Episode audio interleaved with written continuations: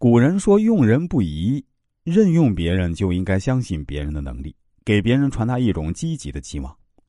要想使你的员工发展更好，作为一个好的管理者，就应该给他传递积极的期望。当然，如果一个管理者认为自己的下属都是饭桶、一无是处，并经常批评指责自己的下属，那么他的下属也可能真的变得一无是处，成为公司的负债资本。欣赏引导成功，抱怨导致失败。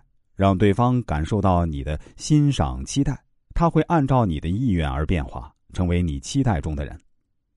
用温和的方式去启发，在处理人与人之间的关系时啊，要特别注意讲究方式方法，多与人温暖，少给人严寒；多温和相待，少严厉对人。一天啊，这南风和北风在途中巧遇。两位老友相见，格外高兴，彼此攀谈起来，相互吹嘘自己有多厉害，越说越起劲，谁都不服谁。恰好这时有一个穿着大衣的行人路过此地，于是啊，他们决定来一场比赛，看谁能把行人身上的大衣给脱掉。强壮的北风怒吼一声，对南风老弟说：“看我的厉害，你就瞧好吧。”只见北风猛吸几口气，双拳紧握，目眦尽裂。原本结实的胸膛顿时鼓鼓囊囊的膨胀起来，张口间爆发出巨大能量，狂风冲击之势，沙石飞扬，树木像是要被连根拔起。但看行人低着头，艰难的一步一步往前走，却把身上的大衣裹得更紧了。北风见此情形，甚是着急，更加卖力的拼命刮，那真是寒风凛冽，刺骨三分。然而，行人为了抵御北风的侵袭，把大衣裹个严严实实，越裹越紧，气得北风吹胡子瞪眼睛，却也无计可施。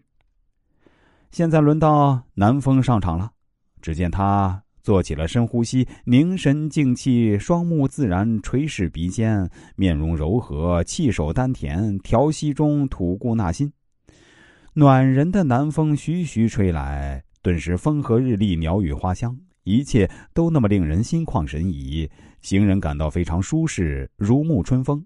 慢慢的，暖意就袭上身来，有些许微热，于是很自然的宽衣解带，脱掉了大衣。此时，南风得意的露出了睿智的笑容。这就是南风效应这一社会心理学的概念出处。南风效应给我们的启示是：温暖胜于严寒。通常情况下，用温和的方式去启发他人进行自我思考或者反省，往往比强硬的手段更加有效。因为每一个人都有自己的思想，都不是一个毫无防御能力的固定靶，并不只是只要我们瞄准他，砰的一声枪响，他就会应声而倒。